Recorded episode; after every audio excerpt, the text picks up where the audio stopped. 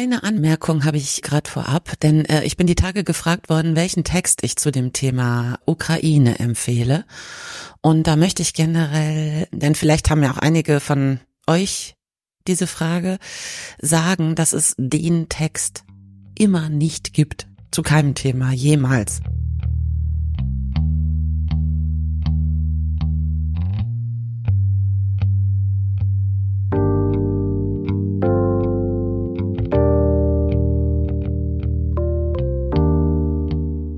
Es ist immer ein Herantasten, ein Begleiten eines Themas über längere Zeit und das Betrachten eines Themas aus möglichst mehreren Perspektiven. Aus historischer Sicht kann man sowas natürlich betrachten, aus tagespolitischer Sicht. Auch total gut ist mal aus dem Ausland auf die ganze Frage zu gucken, also ausländische Presse zu lesen.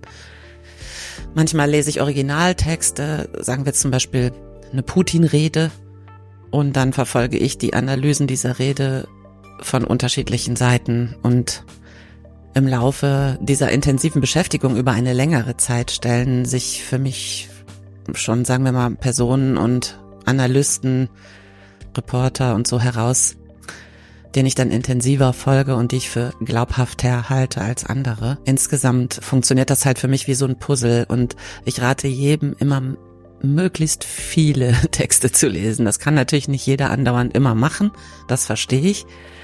Aber es gibt eigentlich, würde ich sagen, fast ausnahmslos nie den einen Text zu einem Thema. Das finde ich zumindest kritisch. Vor allem dann, wenn man sich nicht gut auskennt mit einem Thema. Das wollte ich gern vorab mal sagen. Weiß gar nicht, ob wir da überhaupt so bisher so drüber gesprochen haben. Ich konnte mich da nicht erinnern und dachte, ich sag das mal vorab.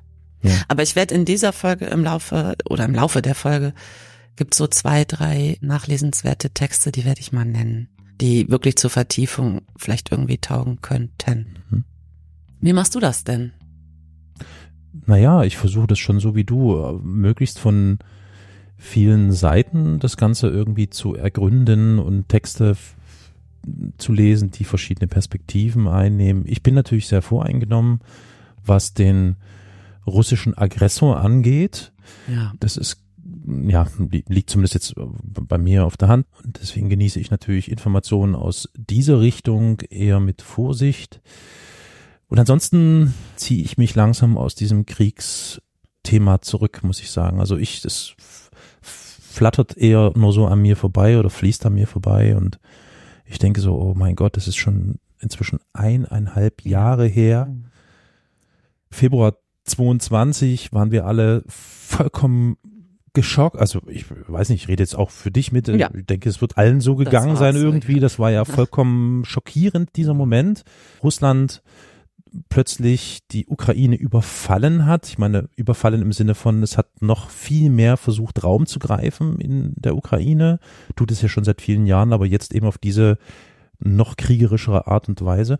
Und das finde ich natürlich erschreckend, dass, dass dann, dass man irgendwann abstumpft und dass man eigentlich schon gar nicht mehr so richtig weiß, woran man ist. Also ich bin aktuell wirklich an dem Punkt, dass ich gar nicht so richtig weiß, wie eigentlich der aktuelle Stand ist oder vielleicht auch, ob ich es wissen will. Es ist so ein Hin und Her immer, weil vor ein paar Monaten noch war es so, dass es einen Tag so ging, dann hörte man Gebietseroberung durch Russland und dann mhm. wieder Gebietseroberung durch Ukraine und wieder hin und her und hin und her. Und ich habe dann irgendwann den Überblick verloren und mhm. lese aber jetzt so nach meinem Gefühl, aber ich lese es nicht gezielt, öfter in den letzten Wochen, dass die, dass Russland da wohl eher etwas, etwas, wie soll ich mal sagen, mehr an, an Gebieten hinzugewinnt und irgendwie gerade mhm. so, ja, stärker zu werden scheint. Mhm und die Ukraine. Wir werden das vielleicht noch, und du kannst es vielleicht noch besser begründen oder ergründen, warum hm, Tja, Ukraine ja. schwächelt, vermutlich, habe ich den Eindruck. Aber bitte, vielleicht kannst du kurz mal deinen Sachstand wiedergeben. Ich glaube, du bist da viel besser im Bilde, Ach, als Sachstand, ich es bin. ja.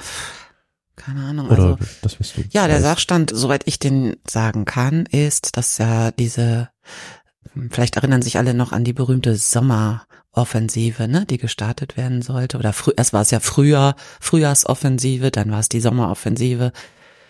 Und ja, ich gebe dir da recht, ne? Also man hat eigentlich in diesem ganzen Jahr, finde ich, 2023 gab es immer dieses, jeder hat hier drei Meter erobert, dann wurden drei Meter wieder zurückerobert, dann ging das wieder. Also ich finde Ja. es auch, es war zer zermürbend. Ja, und speziell richtig. auch für die Ukrainerinnen und Ukrainer natürlich sowieso, aber auch für uns so. Und dieses, was du gerade beschreibst, dieses Ausfaden, habe ich auch beobachtet an mir. Dass so diese Aufmerksamkeits, weiß ich nicht, es war am Anfang total groß bei mir, ne? Ich habe wirklich alles gelesen, immer, immer, immer und so. Mhm. Und wusste jeden Pup und Papp und das ist in diesem Jahr so wegge, weiß ich nicht, weggebrochen oder weggefadet, eher so ausgefadet, immer mehr. Und, und dann kamen ja auch so andere Ereignisse. Ich meine jetzt jüngst ja eben Israel, ne? Und kein Mensch hat in diesen ganzen Wochen natürlich, oder was heißt natürlich, aber es war einfach ein Ranking um Aufmerksamkeit und die Ukraine hatte verloren. Also es gab ja auch, finde ich, gefühlt für mich so ein paar Wochen lang überhaupt kein, kein Update oder es, keine Talkshows mehr darüber, nichts. Irgendwie, es passierte gar nichts, weil sich natürlich alles um Israel rankte. Mhm. Ich finde, das hat sich aber in den letzten zwei, drei Wochen wieder ein bisschen verändert. Also, und ich glaube, das liegt unter anderem daran, dass jetzt der Winter einbricht. Genau. Mhm. Und wir haben ja letztes Jahr schon, letzten Winter erlebt, dass eigentlich die Hälfte der Infrastruktur, was die Versorgung mit Wärme und Strom und so anging, weggebrochen war.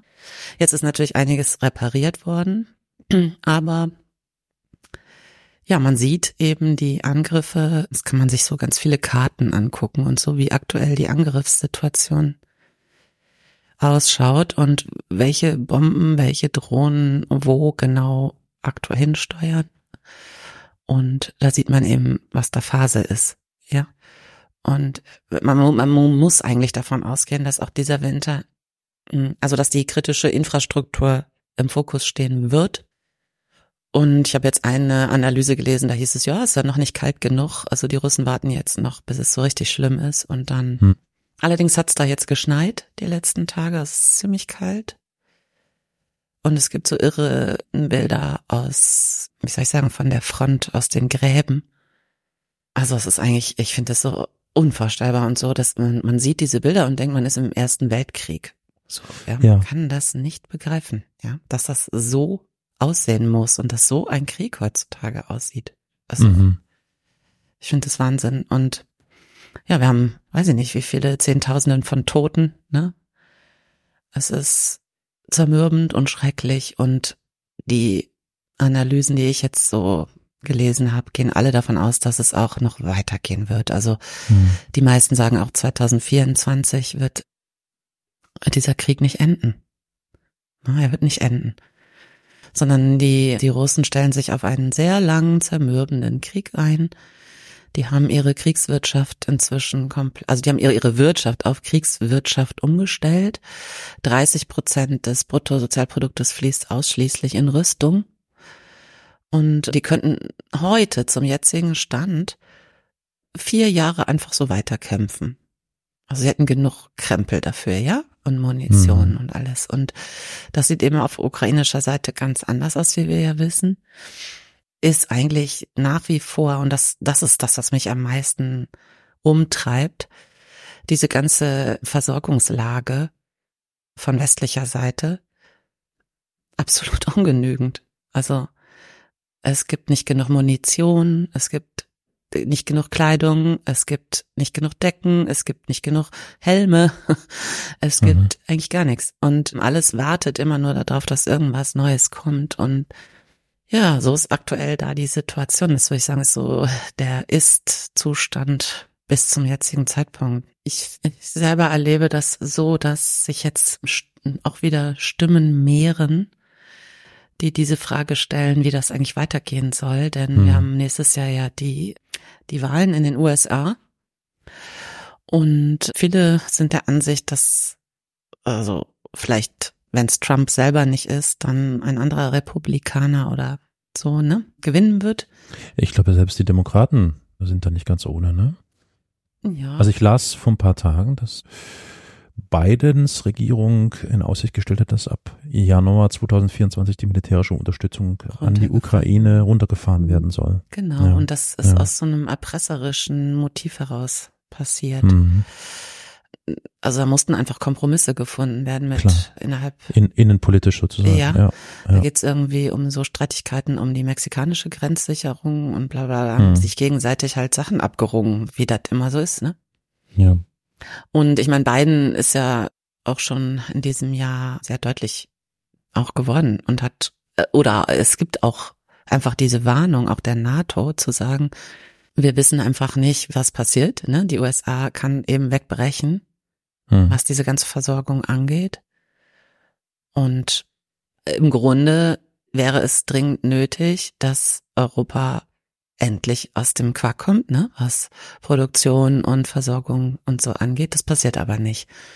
Also bei weitem nicht ausreichend. Ne? Und ich, was ich gar nicht wusste, das habe ich jetzt äh, vorgestern oder so zum ersten Mal gehört, dass da hat so ein Typ aus der deutschen Rüstungsindustrie gesagt, ja, also der wurde da interviewt, ne, warum wird denn das und das nicht mehr produziert und bla bla, ich glaube, es ging um Munition. Und dann hat er gesagt, ja, wir brauchen äh, von der Bundesregierung den Auftrag.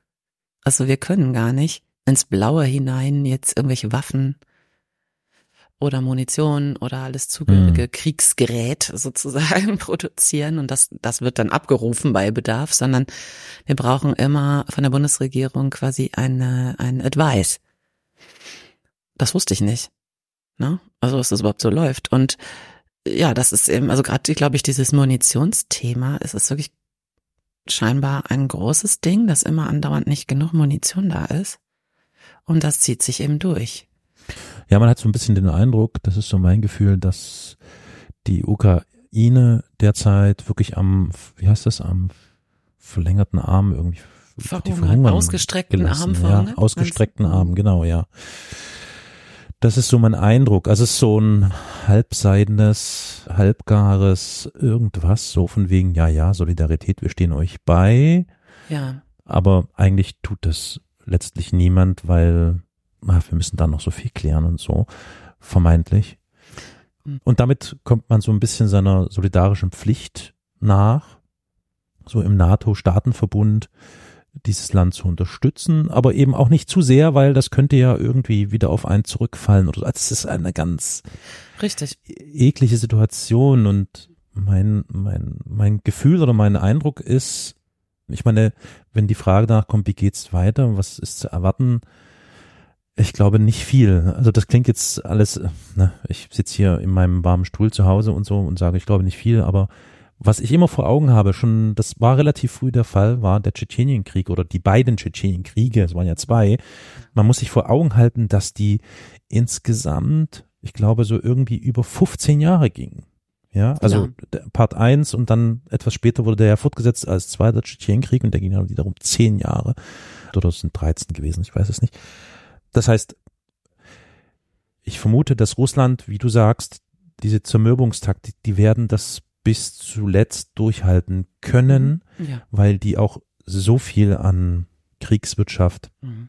an Kanonenfutter, muss ich jetzt böserweise sagen, zur Verfügung haben, was sie dort einfach reinwerfen in diese Schlacht, in diesen Krieg. Das ist ein, also ja, ich will, ich kann mir nicht ausmalen, wie die Ukraine in welchem Zustand sich die Ukraine jetzt gerade befindet, in welchem sie sich befinden wird irgendwann und sehe dann aber eben immer wieder diese Bilder von, von Grozny zum Beispiel, wie, wie alles kommt, wie, wie eine Mondlandschaft alles komplett zerstört ist oder weitestgehend zerstört ist und das Land auch komplett ausgeschlachtet ist. Und ja, das ist so das, was ich dann vor Augen habe als, als Finale sozusagen. Das ist echt schlimm, echt ganz ja. krass, nicht vorstellbar aber bitter, dass das durchaus sein könnte, dass es genau so irgendwie in diese Richtung geht. Und deswegen bin ich natürlich umso, wie soll ich sagen, also ich finde das extrem nachhaltig beeindruckend. Ich weiß gar nicht, kann, ich finde dafür jetzt keine Worte, wie sich die Menschen und die Soldaten, Soldatinnen in der Ukraine, wie die sich unaufhörlich wehren, ja. wie sie nicht aufhören, weiter zu kämpfen. Mhm ja, ja, das ist also. Das finde ich auch. Und man, also, ich weiß nicht, die räumen ihre Minen inzwischen per Hand weg, ja, ja. weil nicht genug Minensuchgerät und weiß ich nicht, was da irgendwie alles ah. fehlt. Und Das, da gebe ich dir vollkommen recht. Das ist unvorstellbar und total beeindruckend, ja. Und man fragt sich auch manchmal, ne, also ich habe, ich kenne auch Ukra ukrainische Stimmen, die gesagt haben, boah, wir sind so müde, ne? Wir sind so müde.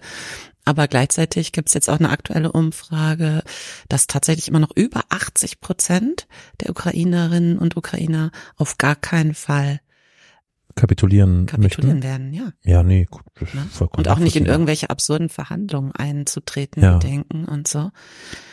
Ja, es ist einfach so, dass der, ich weiß nicht, der Widerstand der Ukrainerinnen schon deswegen irgendwie Sinn macht, weil der Preis der Invasion für Putin maßgeblich Einfluss haben dürfte auf die Bedingungen eines zukünftigen Friedens. Ja, und das ist denen halt total klar. Und aufgeben würde bedeuten, dass Putin bestimmen kann, was aus der Ukraine wird. Ja. Und eben eigentlich in Wahrheit nicht nur aus der Ukraine. Denn ein Sieg Russlands wäre der Beweis, sozusagen die Eintrittskarte für weitere Eroberungen. Hm. So ist, denke ich.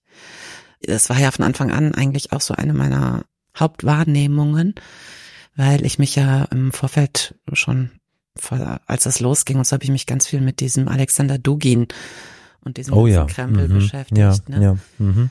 und immer noch so alte Aufsätze von Putin gelesen, wo man eigentlich alles schon lesen konnte. Ne? Man Mhm. alles schon klar, diese ganzen Großreichs mh, Fantasien oder vielleicht sind es Ja, auch sind ja keine Fantasien, keine dieses mehr, ja. Bestreben, ja. Ja, ja.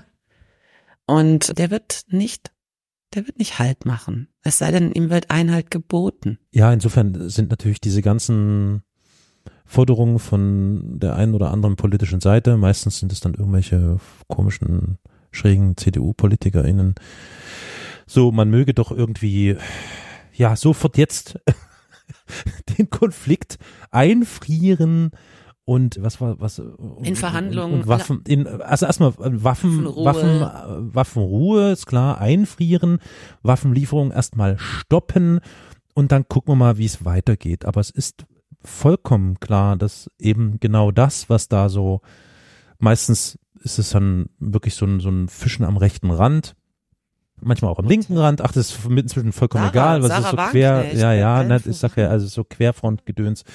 Auf jeden Fall ist eigentlich auch ganz klar, dass diese Forderungen eben auch echt verkennen, dass das Einstellen von irgendwelcher militärischen Unterstützung oder das Einfrieren irgendwelcher Kampfhandlungen oder Friedensverhandlungen, die werden nicht oder können nicht dazu führen, werden nicht dazu führen, dass es einen Frieden geben wird, so wie sich ein Frieden darstellen soll, ja, sondern klar ist, wie du sagst, die russische Agenda ist schon seit geraumer Zeit bekannt irgendwann, also es waren irgendwann mal so diese, wie du sagst, Großmachtfantasien. Inzwischen sind es eher wirklich Bestrebungen, die eben Ja. auch in die Realität umgesetzt werden. Und es ist nicht davon auszugehen, dass es sich danach irgendwie verändert. Und die Konsequenzen für die Ukraine sind natürlich schrecklich. Also das kann man sich nicht ausmalen. Also man kann nicht hier in Deutschland sitzen und sagen, ja, müssen wir mal einfrieren, müssen wir mal stoppen und mal gucken und ein bisschen verhandeln und so und dann wird das schon irgendwie gut gehen.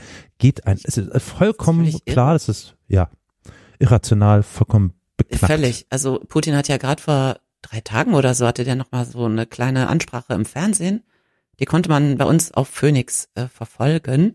Und da hat er dann, also das war total klar, der hat da wörtlich irgendwie, dass er niemals im Leben bereit ist, da jetzt aufzuhören. Warum auch? Ja, aus seiner Perspektive. Der hat jetzt ein Fünftel der Ukraine unterjocht. Da be findet Bevölkerungsaustausch statt. Ja, entweder werden die Leute in Lager gesteckt, wenn sie nicht pro-russisch genug sind, umgebracht. Und wenn sie doch klein beigeben, müssen sie den russischen Pass übernehmen. Das ist. Mhm. Und auch Russen werden da angesiedelt und so weiter. Mhm. Und das würde mit der kompletten Ukraine geschehen, wenn Putin sich da durchsetzen könnte.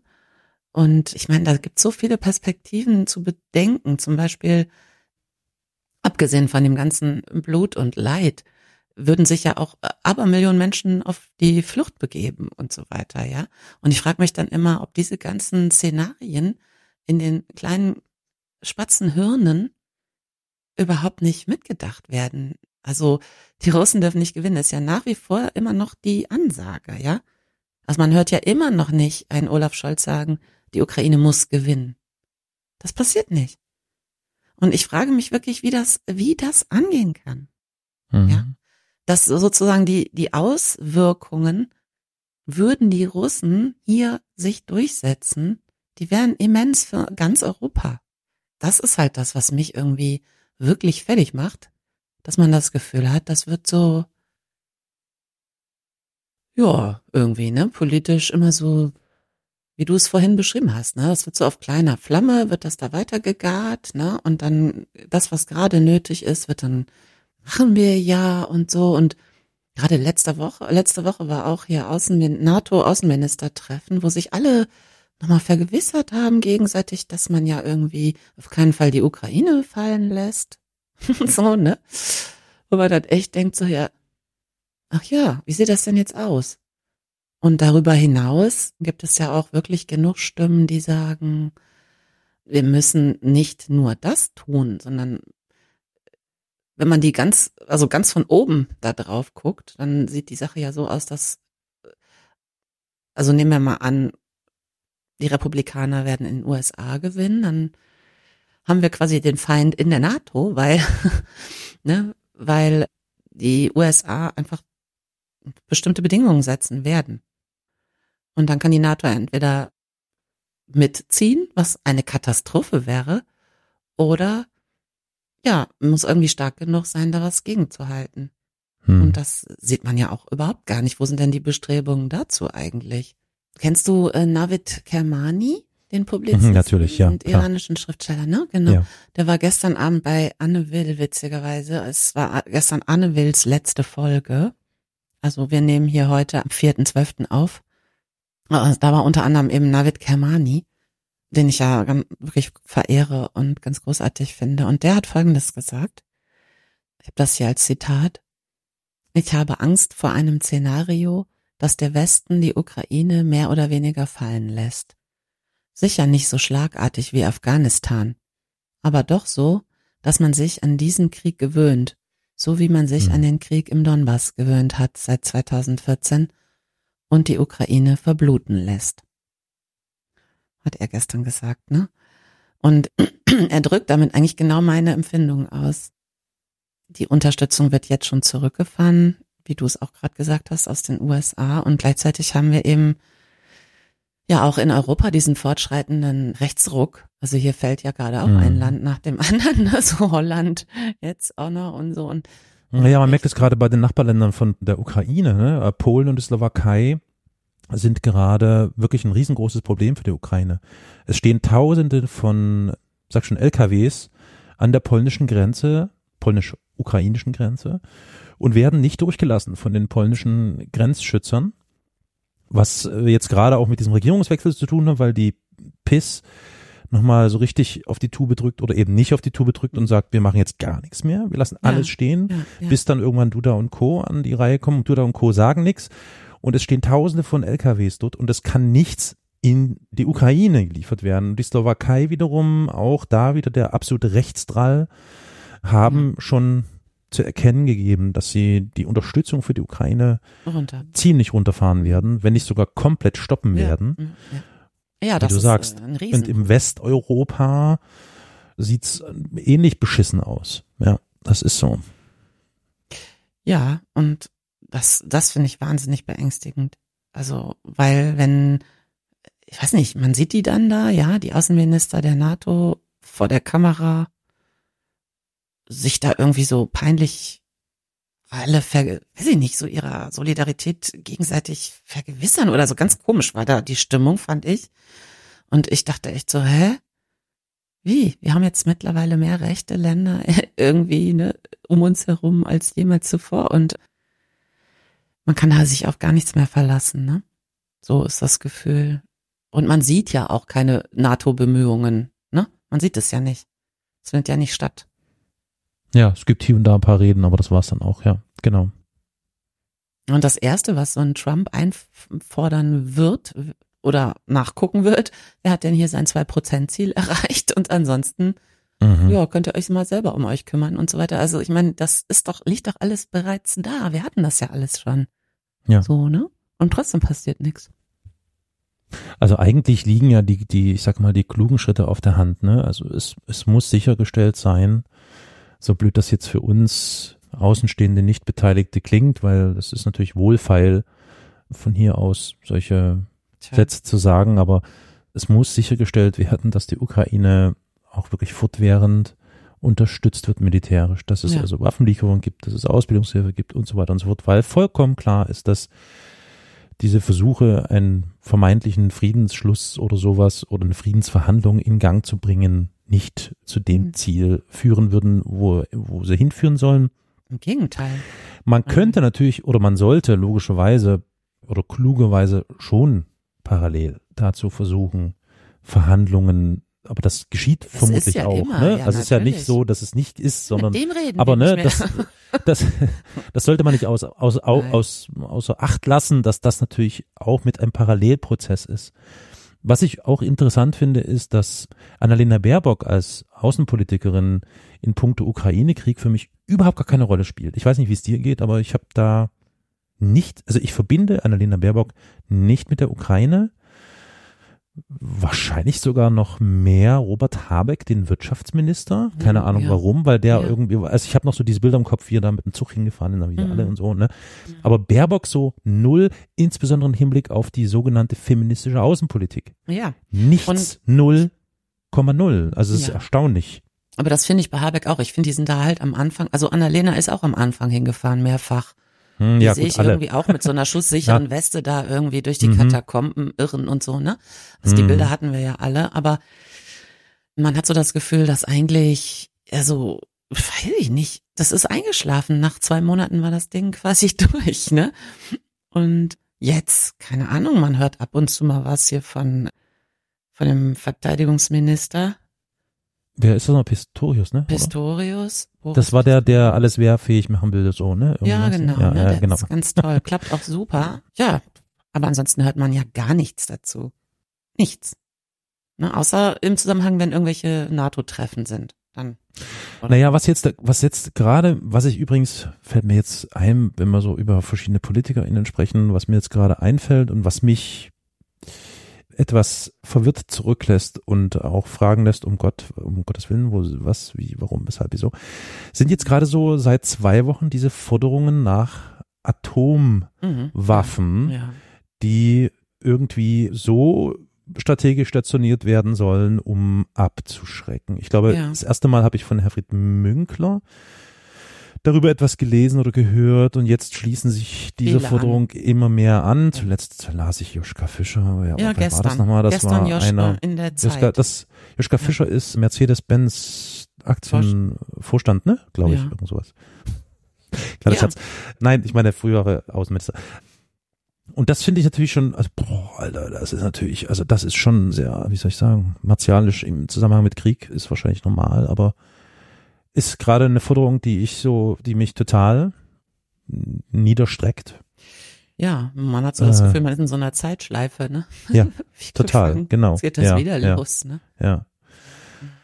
Statt, weiß nicht, vielleicht ist zivile Hilfe ein Punkt, den man fokussieren sollte, dass man so sieht, dass humanitäre Hilfe, Entwicklungszusammenhilfe mit der Ukraine, Vielleicht geschieht das auch und ich krieg's nicht mit, aber das sind so Sachen, die mir so einfallen, die man gezielter, stärker, besser machen sollte, um die Ukraine zu stärken, und zwar auf dieser Ebene, mhm. aber, aber was glaub, weiß ich schon von Krieg? Ich na, aber toll, ich weiß auch nichts naja, von Krieg, weißt du, aber so wie ich das verstehe, ich als Kriegsministerin Ministerin weiß da absolut alles zu.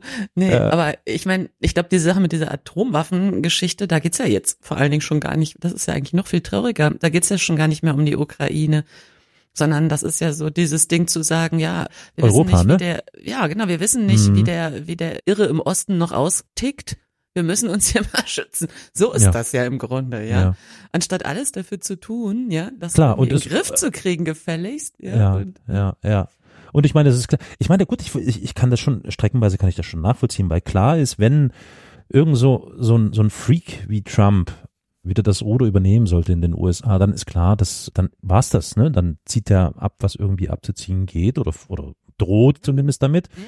Und dann stehen wir halt im Regen. So. Und das ist natürlich schon aus rein europäischer Sicht tatsächlich problematisch, weil dann stehen wir nackt da. Dann stehen wir mit runtergelassenen Genau, das Hosen ist das, was ich da. gerade meinte. Ja, ne? ja.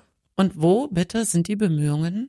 Also ich Mhm. meine, und das ist ja echt offenkundig, dass wir nach wie vor ist diese, sagen wir, Kriegswirtschaft ne, in Europa ist ein, eine totale Gähnnummer, ne? So, immer nur das Nötigste und immer nur, was gerade unbedingt sein muss. Und es klappt einfach nicht. Ne? Es funktioniert nicht. Und die Frage ist eben, warum? Also was ist denn da jetzt der Hintergedanke?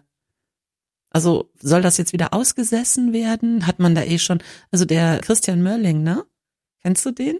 Nee, gar nicht. Hm, Das ist ein deutscher Politikwissenschaftler und der stellvertretende Direktor des Forschungsinstituts der Deutschen äh, Gesellschaft für Auswärtige Politik und Leiter des Zentrums für Sicherheit und Verteidigung der Deutschen Gesellschaft für Auswärtige Politik in Berlin.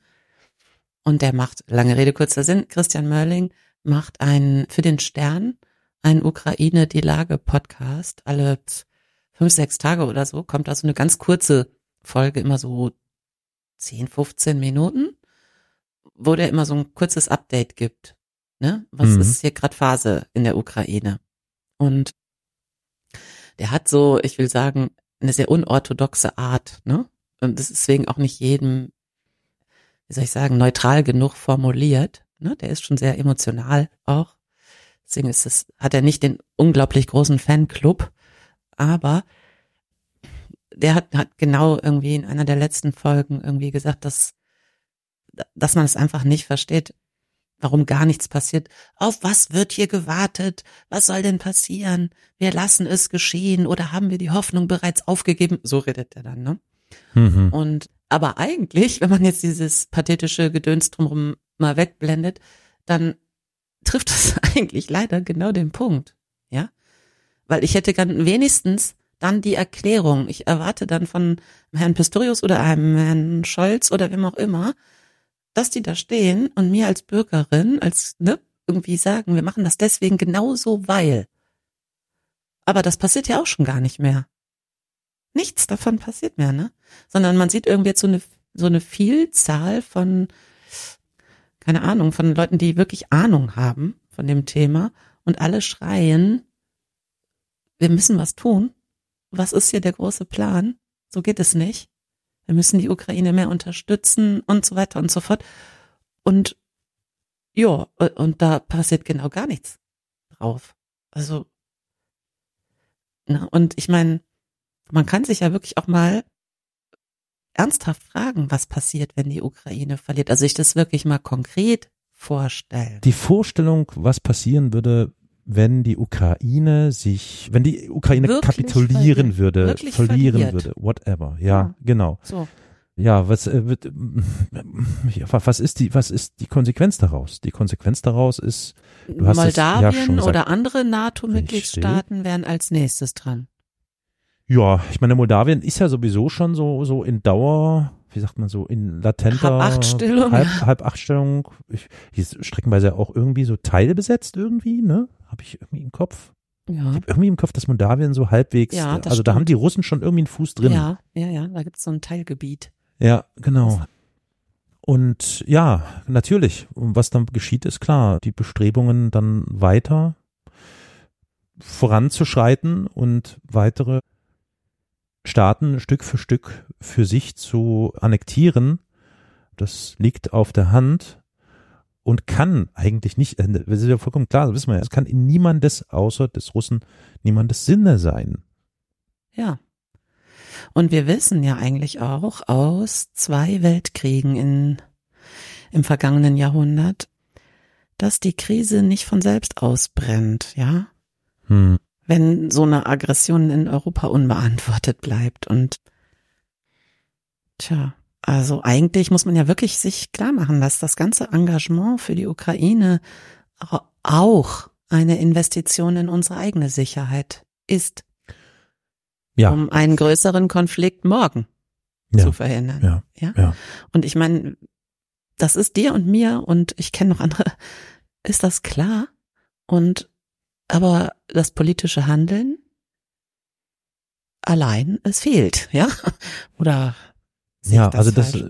äh, ja, ich meine, das ist jetzt so die theoretische Sache. Ne? Also wir reden jetzt darüber. Du sagtest zwar, dass ein Großteil der ukrainischen Bevölkerung das ähnlich 80 sieht. Prozent. Ja. ja. Ich, es ist jetzt die große Frage, wo die Zahl herkommt, wie was wo, aber gehen wir mal davon aus, dass das stimmt, dann ist, mag das so sein. Fakt ist, dieser Krieg ist für, für alle, die da irgendwie drinne stecken, eine ganz große Katastrophe. Ja, Also natürlich. und ich glaube, wir hatten das, ich weiß gar nicht mehr, in welchem Zusammenhang hatten wir das ja besprochen. Eigentlich, es liegt auch auf der Hand. Es, es will ja niemand, dass dieser Krieg weitergeht und dass Menschen sterben. So, das ist nicht der Nein. Punkt. Aber es gibt tatsächlich hier nur ein Schwarz oder ein Weiß. Offensichtlich. Ja. Weil diese Graubereiche, man möge das irgendwie einfrieren, ähnlich dem Donbass oder so. Was geht hier nicht? Ich kenne tatsächlich einige Menschen, die in diesem Gebiet, wo nun schon seit 2014 der Krieg latent herrscht Ja. in der Ukraine. Ja. Und was die mir schildern, wie die Zustände dort sind, das ist, das ist eine Katastrophe. Also das Ja. ist wirklich schlimm.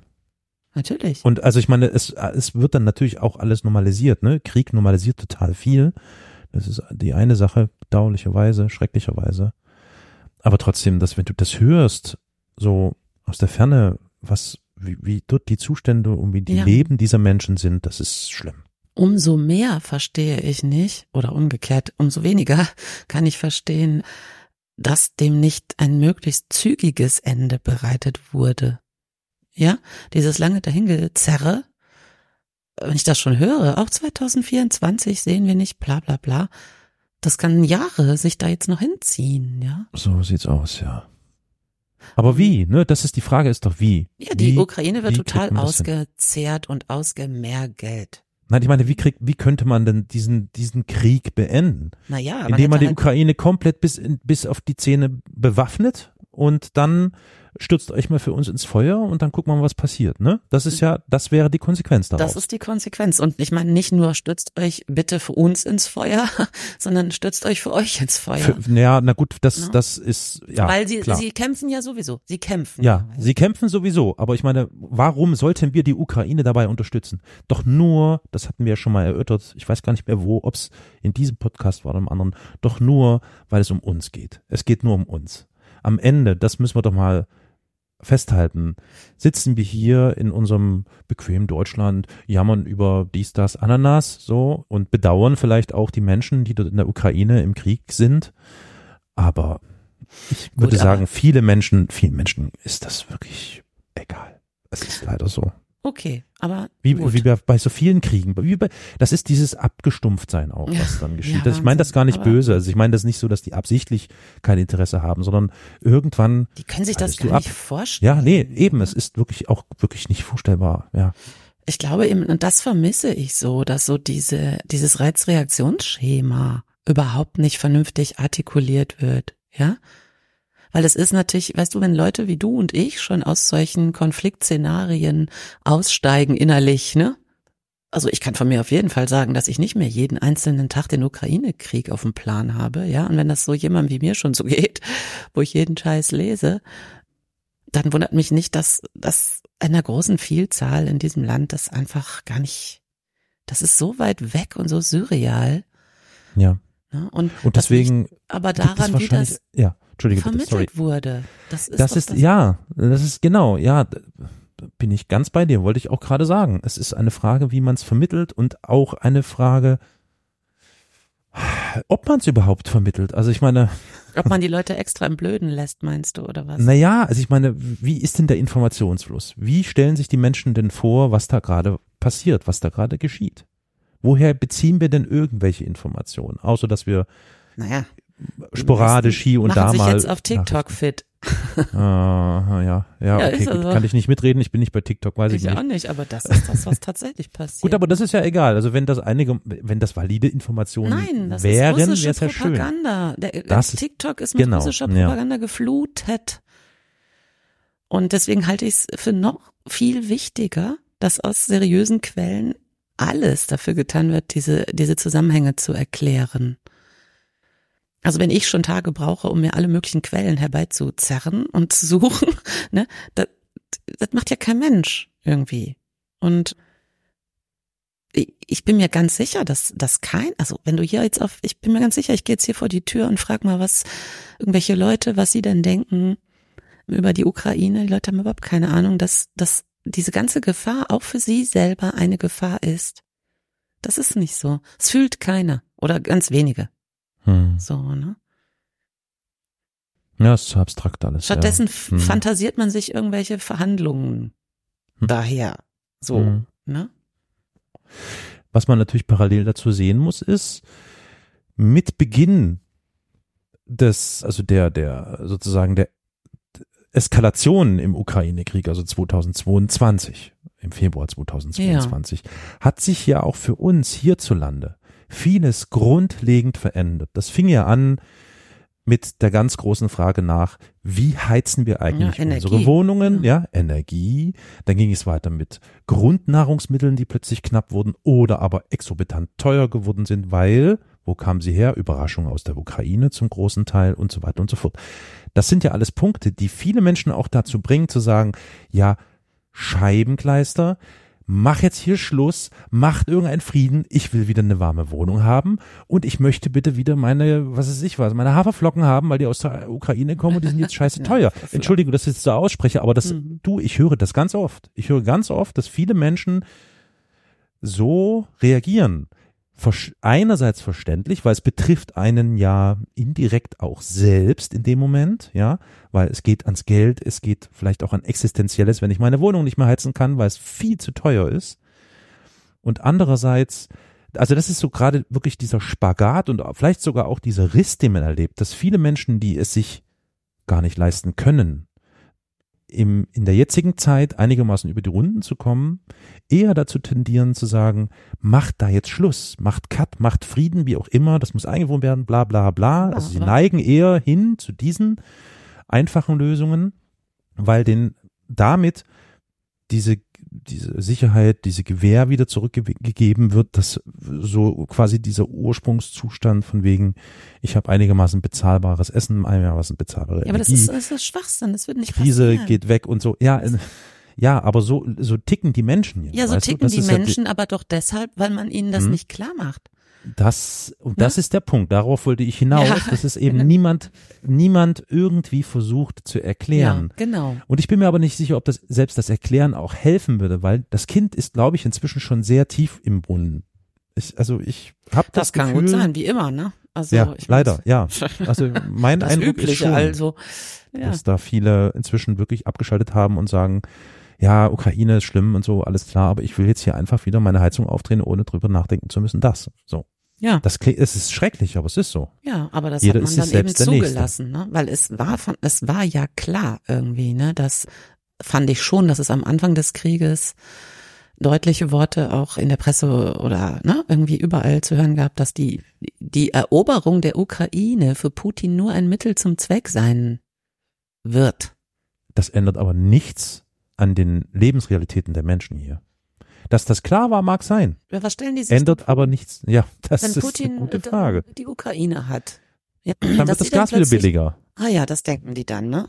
Also ich weiß es nicht. Das ist doch völlig Ahnung. irre. Ja? ja, ja. Das ist das halt. Das macht einen wirklich völlig, also. Also das war aber wirklich der Tenor, den ich ja so ab Monat sechs des Krieges, also so im Sommer 2022, hörte ich das immer öfter so im Umfeld drumherum, dass Leute gesagt haben, jetzt muss man also im Schluss sein, ja, ist ja alles viel zu teuer und Scheibengleister und ach, schlecht, schlecht, schlecht. Und inzwischen hat sich das wirklich richtig verfestigt. So. Das ist wirklich irre, ja. Ja.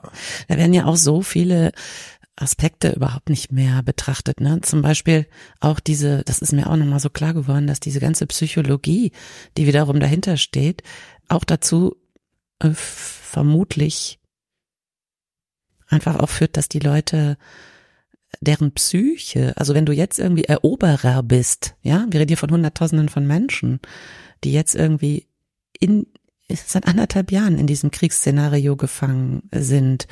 Die sind, äh, weiß nicht, da sind Folt Folterlager ein, einzukommen zum Einsatz und, und, Kinder werden gestohlen und Frauen hm. vergewaltigt und weiß nicht was. Wir ja. reden von 36 Millionen Einwohnern der Ukraine. So. Und Und das, das betrifft die, jeden. diese ganzen Eroberer, sag ich mal auch, ne, auf russischer mhm. Seite, mhm. ja, die sind ja geprägt für immer und ewig, ja, die kriegst du ja nie mehr umgedreht oder deren Sicht oder so. Das, das ist doch völlig klar, dass die immer so weitermachen müssen, um überhaupt ihr Handeln zu legitimieren. Ja? Also diese ganzen Aspekte, wo, wo werden die überhaupt mal angesprochen und aufgearbeitet und so? Gar nicht findet das statt, überhaupt nicht. Und ja, also diese Eroberer, Folterer, Psyche, Geschichte, die hat mir auch echt nochmal so, die ist richtig in mich reingefahren, ja. Weil das ist natürlich so. Und auch da wäre es ja viel, viel äh, cleverer gewesen, das sehr schnell zu beenden. Ne? Bevor Menschen anderthalb Jahre so ein Lager leiten und also das. Hm. Was passiert denn mit denen? Das gehört doch betrachtet. Was das sind herangezüchtete Monster. Naja, und was natürlich auch die ganze Zeit passiert, je länger das alles so geht, dass Russland immer mehr Kampferfahrungen gegen westliche Waffensysteme sammelt, ne? Weil die haben jetzt vorher eher immer nur mit Waffensystemen hantieren müssen oder auch gegen die kämpfen müssen, die aus ihren eigenen Arsenalen irgendwann mal irgendwo hingebracht wurden, ne? Und jetzt gibt's ja irgendwie auch diesen Lerneffekt. Das muss man ja auch sagen, ja. Und wie, wie weit wollen wir das denn da jetzt zulassen? Also der im Grunde ist doch klar, dass Putin in jeder einzelnen Hinsicht erstarken wird. Ja, und die ganze russische Industrie ist eh schon umgestellt auf Kriegswirtschaft, so ungefähr, ne? Mhm. Also ich habe letztens irgendwie in einem Podcast gehört, hat jemand äh, so, ein Analyst, ne, Kriegsanalyst, Gressel heißt der, der hat irgendwie gesagt, ein Ernstes, meine Kinder sind dann im wehrfähigen Alter und müssen in den Krieg ziehen, den wir jetzt nicht schaffen zu verhindern. Boah, und da ist mir echt so schlecht geworden, ne? Da habe ich echt gedacht, oh mein Gott, ja. Ja, das stimmt. Hm. Ne? Und das sind ja zum Beispiel Dinge, die wir gar nicht mehr hören. Also die Leute machen sich um ihre Haferflocken Gedanken, ja, toll. Herzlichen ja. Glückwunsch. Also. Ja. Hm. Man hat also so das Gefühl, dass man einfach wieder anfängt, Carol, die Geschichten zu erzählen. Weißt du, wie das unter Merkel auch war? Ne? Diese Geschichten, die wir gerne hören würden. Das ist die Verdrängung, das ist die Antwort auf diese von mir viel zitierte flächendeckende kognitive Dissonanzreduktion. Na, wir stellen uns schlicht den Realitäten nicht. Stattdessen hören wir, ach ja, und dann können wir uns irgendwie um Kleinkram kümmern hier bauen wir jetzt die und jene, keine Ahnung, Wärmepumpe ein? Ja, nein. Damit beschäftigen wir uns allen Ernstes, ne? Das finde ich wirklich beängstigend. Also, weil Russland hat ja auch in diesem Krieg immer wieder auch formuliert, dass es ein Krieg gegen den Westen ist. Das kann man jetzt natürlich hartnäckig die ganze Zeit weiter ignorieren, aber man muss davon ausgehen, dass Russland diese Ambitionen nicht aufgeben wird. Ja. Also müssen wir uns irgendwie dazu positionieren. Und zwar nicht, indem wir uns über unsere Haferflocken Gedanken machen. Aber da das die Politik nicht tut, tut es natürlich auch nicht der Bürger. Also es gibt da ja gar keinen Diskurs. Also in so einem kleinen Kreis vielleicht, ne? Aber ja nicht irgendwie übergreifend. Wie kann das sein? So, ne? So Don't Look Up mäßig kommt mir das vor. Ja, schon ein bisschen. Also es ist, es gibt so enorm viele Herausforderungen, die in Zusammenhang stehen mit diesem Krieg, mit jedem Krieg sowieso, also generell. Tja, es gilt tatsächlich irgendwie, ja, also es ist alles so, es ist alles so nicht, also es ist einerseits, wie du gerade beschreibst, alles so absehbar mhm. oder so voraus sehbar, was geschehen könnte. Und andererseits ist überhaupt, also ich bin, also ich bin vollkommen, was, was Russland angeht und die Weiterentwicklung, wie, was, wo Russland, auch dieser Wunsch danach, man möge doch einfach irgendwie ein paar Sniper irgendwo hinsetzen und Putin wegballern. und dann wäre das Problem nichts. gelöst. Das Hä? wird ja nichts ändern, ja? Ich meine, das, aber wie, wie weiter? Das ist halt die große Frage. Und ich glaube tatsächlich, dass das Wichtigste ist, dass man weil das ist das, was ich als Bürger tun kann, dass man zumindest eben auf dieser zivilen Ebene so viel Solidarität wie Ja. möglich diesen Menschen und auch diesem Land zukommen lässt. Das ist jetzt einfacher gesagt als getan, weil ja, kann ich jetzt alles sagen, schöne Sätze, schöne Worte und so. Aber das fängt eben schon an bei der Akzeptanz von Geflüchteten und zwar von Geflüchteten aus jeglichen Krisen- und Kriegsgebieten. Ja, allerdings. Punkt eins, also Migrationspolitik nicht verschärfen, sondern humaner gestalten. Aber was erzähle ich? Darüber reden wir ja schon so oft. Punkt Ja. zwei wäre dann auf der zivilen Ebene eben wirklich humanitäre Hilfe, Entwicklungshilfe, nicht nur, also auch insbesondere in die Ukraine natürlich, der Ukraine zukommen lassen. Ich hoffe, vielleicht lese ich irgendwie, wenn wir fertig sind mit der Aufnahme darüber, dass das sowieso schon der Fall ist und ich rede hier sinnlos daher.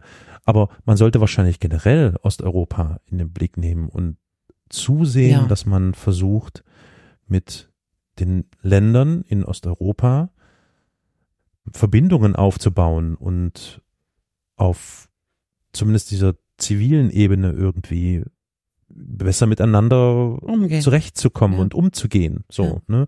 Also das ist jetzt so meine laienhafte, dahergebrabbelte, was mir jetzt gerade so durch den Kopf geht. Das Mhm. ist alles sehr diffus. Ja, Und ansonsten, was diese Verteidigungsfähigkeit Deutschlands angeht, Ja. und diesen ganzen Kram, ja, das, das, ist ist ja nun, Man will schreien wie ja, ein Spieß. ja, ja. Wie viel, Ja. was waren es nochmal? 100 Milliarden, ne? 100 Milliarden oder so, diese irgendwo Was nie reichen wird haben. im Übrigen, ne? Genau, reicht wahrscheinlich nicht Nein. mal und das ist alles Ja, zum Haare raufen. Es ist Ja. zum Haare raufen. Ja, ist es auch.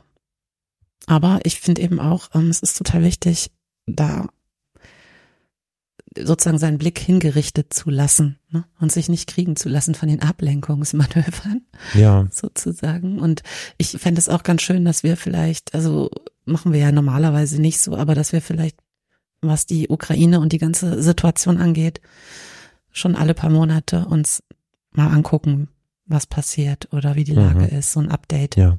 Ist vielleicht auch für die Hörerinnen und Hörer ganz gut, so, ne? Und Mhm. ich würde auch gern abschließend noch einen Podcast empfehlen. Ich weiß, Carol, du magst das immer nicht, aber ich muss es diesmal trotzdem machen. Und zwar Ostausschuss der Salonkolumnisten heißt der. Und habe ich erst Mhm. vor kurzem gefunden. Und da gibt's jetzt eine aktuelle Folge, die heißt Und was, wenn die Ukraine verliert?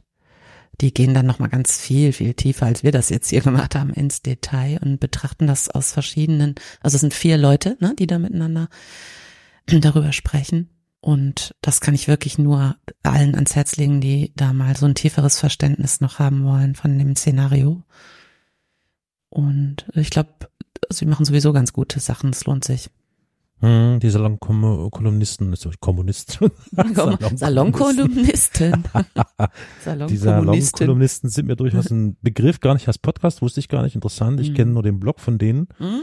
Da Genau. gab es schon hin und wieder interessante Beiträge, aber dass die sich jetzt damit auseinandersetzen, Ja. war mir nicht klar. Okay, hm, guter Es Tipp. ist halt interessant, weil die, die, diese Ostperspektive halt, ne, einnehmen. So, Das ist wirklich ganz gut. Macht Sinn, das sich mal anzuschauen. Aha, okay. Mhm. Gut, verlinken wir auf jeden Fall in den Shownotes, wird also Ja. unten dann stehen. Ja. Oh, dann äh, Würde ich ja, mal sagen. würde ich sagen, unterhalten wir uns in ein paar Wochen nochmal darüber, auf jeden Fall, auf jeden wie Fall. sich was wo entwickelt hat. Ja, Mhm. bis dahin, lasst euch nicht davon niedermetzeln. Es hilft ja auch nichts, ja, aber aufmerksam sein wäre hier Mhm. irgendwie die Devise. So sieht's aus. So sieht's aus. Jule, danke Carol, dir. Ich danke dir. Wir hören uns bald. Bis dann, Ja. macht's gut. Tschüss. Ciao.